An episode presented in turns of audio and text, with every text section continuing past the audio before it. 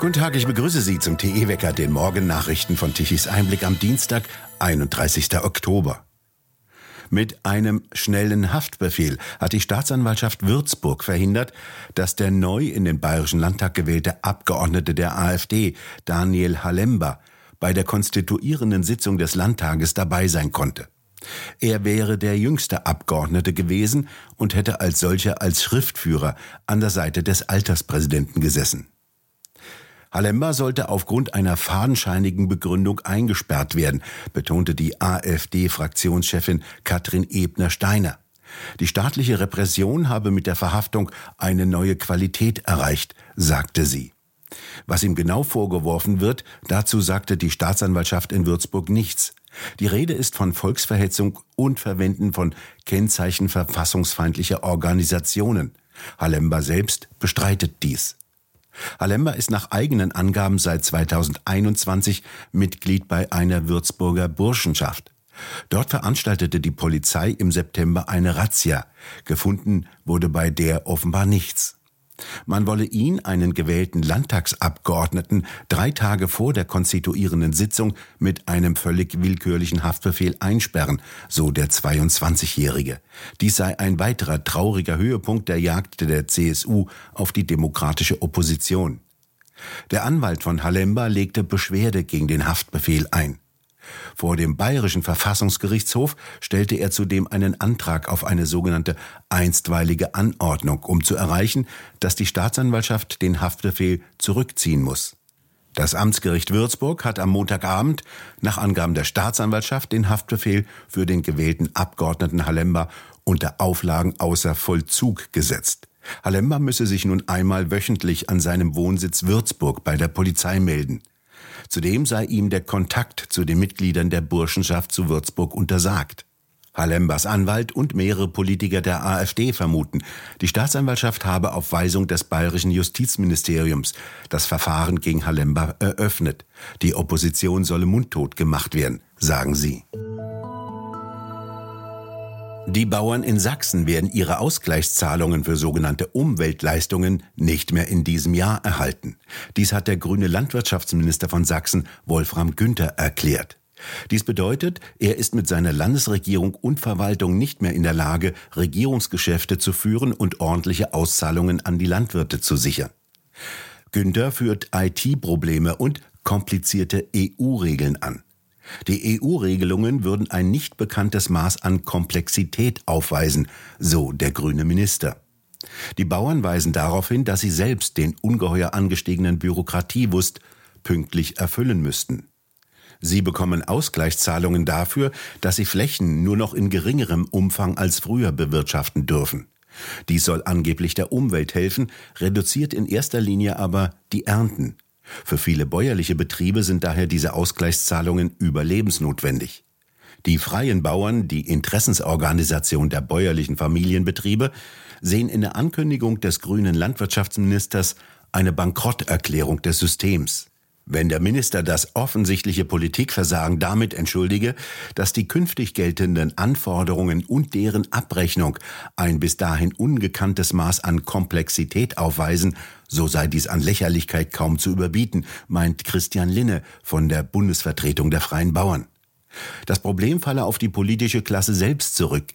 Die Landwirte hätten sich dieses bürokratische Monster aus Stilllegungsverpflichtungen, Mindestbodenbedeckungsgraden und Wirtschaftsdüngerausbringungsfristen nicht ausgedacht. Linne weist darauf hin, dass die Agrarsubventionen vor Jahrzehnten eingeführt worden seien, um den Preisdruck durch Billigimporte aus Übersee abzumildern und deutsche Bauern konkurrenzfähig zu halten, die mit wesentlich höheren Auflagen zu kämpfen hätten. Statt blumiger Verlautbarungen über angebliche Rechtsansprüche, die sich am Ende doch nicht realisieren ließen, möchten die freien Bauern die Offenbarung aus Sachsen lieber zum Anlass nehmen, das immer absurdere System der Agrarsubventionen grundsätzlich zu hinterfragen.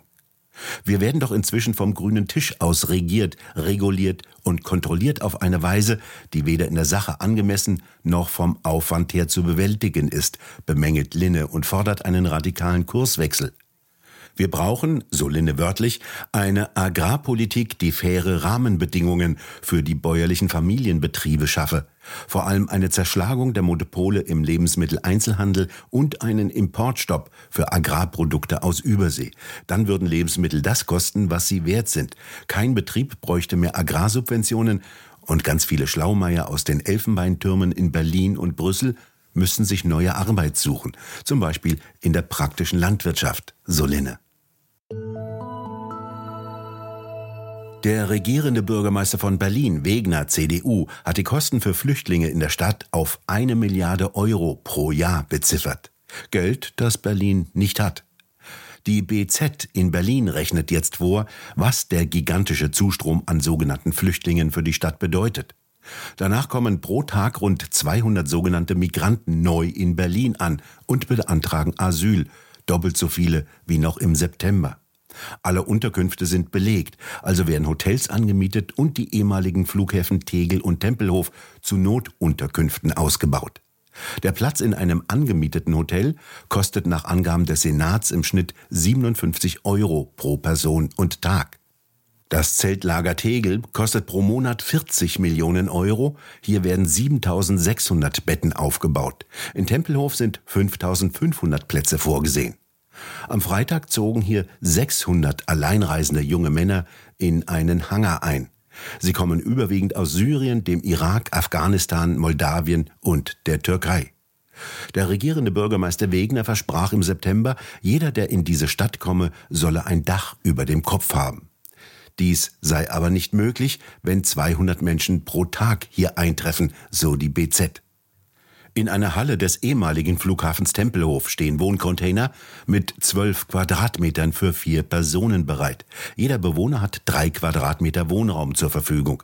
Die sanitären Anlagen befinden sich außerhalb der Halle. Wo aber sollen die alleinreisenden 600 Männer vom Hangar 1 auf Dauer leben? fragt die BZ schließlich. Es gibt keine anderen Unterkünfte und erst recht keine Wohnungen für sie. Was werden sie tun? Wo werden sie Anschluss suchen? Und wie wird sich ihr Verhältnis zur jüdischen Bevölkerung in Berlin entwickeln? fragt die BZ. Goldman Sachs hob seine langfristigen Wachstumsprognosen für die USA und viele andere große Volkswirtschaften an.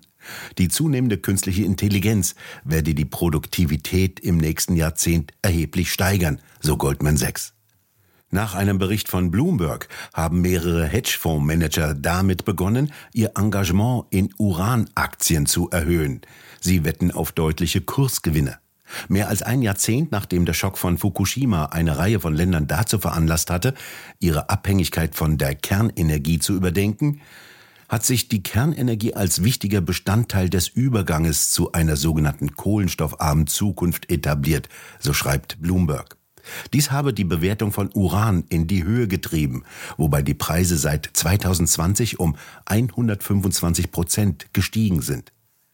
In Europa, Asien und Afrika, so Bloomberg weiter, werden Kernreaktoren stärker nachgefragt. Die Laufzeiten alter Anlagen würden verlängert und China baue seine Kernkraftwerke weiter aus, was die Nachfrage nach dem für den Betrieb dieser Anlagen benötigten Uran weiter anheize. In Deutschland schrumpft die Wirtschaft weiter. Wie aus aktuellen Daten des Statistischen Bundesamtes hervorgeht, sank das Bruttoinlandsprodukt im dritten Quartal dieses Jahres um 0,8 Prozent im Vergleich zum Vorjahreszeitraum. Im zweiten Quartal dieses Jahres wuchs die deutsche Wirtschaft noch um 0,1 Prozent im Vergleich zum selben Zeitraum des vergangenen Jahres. Dies bedeutet, dass Deutschland als einzige große Volkswirtschaft in der Eurozone weiterhin auf dem Wirtschaftsniveau vor dem Corona-Zeitraum liegt. Spanien liegt übrigens 2,2 Prozent höher. Nach Prognosen des Internationalen Währungsfonds ist die Bundesrepublik der einzige G7-Industriestaat, dessen Wirtschaftsleistung im laufenden Jahr sinken wird. Der Währungsfonds sieht die Gründe dafür vor allem in der Inflation und der damit einhergehenden sinkenden Kaufkraft der Bürger. Laut Statistischem Bundesamt nahmen zuletzt vor allem die privaten Konsumkäufe in Deutschland ab. Das grüne Wirtschaftswunder des Robert Habeck schlägt also zu. Heute kann er auf einer sogenannten Industriekonferenz in Berlin Industrievertreter mit Sprüchen wie Chancen und Herausforderungen für die deutsche und europäische Industrie auf dem Weg zur Klimaneutralität einsülzen. Die lassen sich das auch gerne gefallen, wenn er noch ein paar Steuermilliarden draufpackt. Der folgende Podcast wurde mit freundlicher Unterstützung von BB Wertmetall produziert. Tobias Böttger, Gründer der BB Wertmetall in Leipzig, beantwortet häufig gestellte Fragen zu Gold und Silber. Welche Edelmetalle bevorzugen Sie als Anlage? Ja, wir bei BB Wertmetall halten es da mit Albert Einstein, der wohl sagte, so einfach wie möglich, so komplex wie nötig. Daher bieten wir ausschließlich Produkte mit hohem Feingehalt aus Silber und Gold an. Diese beiden Metalle sind so unterschiedlich wie Mond und Sonne, mit denen sie auch oft verglichen werden. Gleichzeitig sind sowohl Silber und Gold seit mehr als 4000 Jahren als Tauschmittel und Wertspeicher weltweit im Gebrauch. Platin, Palladium und andere Edelmetalle sind zwar auch teuer, besitzen diese beeindruckende Historie aber nicht. Die Spanier nannten ja Platin sogar kleines oder minderwertiges Silber. Und da sind wir bei BB Wertmetall der Meinung, solange es das gute Silber gibt, benötigen wir diesen Ersatz nicht. Spannende Fakten rund um die Silber- und Goldprodukte der BB Wertmetall erfahren Sie unter bb-wertmetall.de. Sie telefonieren lieber? Dann erreichen Sie die Edelmetallexperten unter 0341 99 17 dreimal die Null. Tiefdruckgebiete bestimmen heute weiterhin das Wetter. Nach der letzten sehr verregneten Nacht wird es von Westen her etwas trockener. Ab mittags kommen dann die nächsten Regenpartien. Die Temperaturen gehen deutlich zurück. Sie bewegen sich zwischen 10 und 12 Grad. Lediglich im Breisgau können noch 15 Grad erreicht werden. Und nun zum Energiewendewetterbericht von Tichys Einblick. Es klemmt immer noch bei den Datenlieferungen. Sie sind lückenhaft. Um 12 Uhr mittags gestern benötigte Deutschland jedenfalls eine elektrische Leistung von 63,5 Gigawatt. Von den Photovoltaikanlagen kam um 12 Uhr eine elektrische Leistung von 15,4 Gigawatt und die Windräder lieferten 18,1 Gigawatt an elektrischer Leistung um 12 Uhr. Immerhin hat Deutschland um 12 Uhr eine elektrische Leistung von 759 Megawatt zu einem Preis von 102 Euro pro Megawattstunde exportiert. Nicht viel, immerhin aber musste mal kein Strom importiert werden. Am Donnerstag kündigt sich ein extremer Sturm vor der Küste Frankreichs an, der zwar nicht in voller Stärke nach Deutschland kommen wird, aber dennoch die vielen Windräder mal wieder kräftig drehen lässt. Es wird also wieder Strom geben, die Wäsche kann gewaschen werden, die Industrieproduktion hochgefahren werden, sofern sie noch da ist. Denn Deutschland hat Energiewende.